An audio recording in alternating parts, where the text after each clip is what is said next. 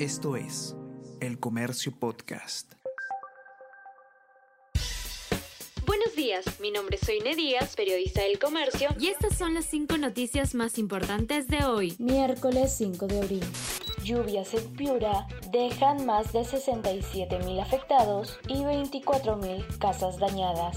En lo que va de la temporada, los daños se acumulan en la región norte. Ya son 14 los fallecidos por desbordes de ríos y huaicos. Varias zonas de la ciudad de Piura siguen anegadas por desagües colapsados. Autoridades no se dan abasto para distribuir motobombas. Se reportan 22.022 casos de enfermedades diarreicas, casi el doble que en el 2021, según Dirección de Salud.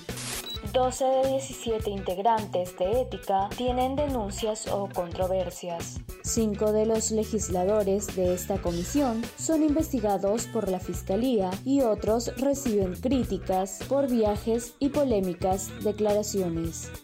Pleno no admite a debate la moción de vacancia contra Dina Boluarte. Bancadas de derecha y centro evitaron que iniciativa de la izquierda prosperara. Se requerían 50 votos, pero hubo 37.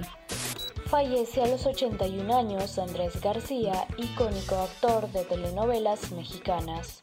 Andrés García murió a los 81 años tras luchar varios años contra la cirrosis y haber estado hospitalizado por complicaciones en su salud, de las cuales no pudo recuperarse.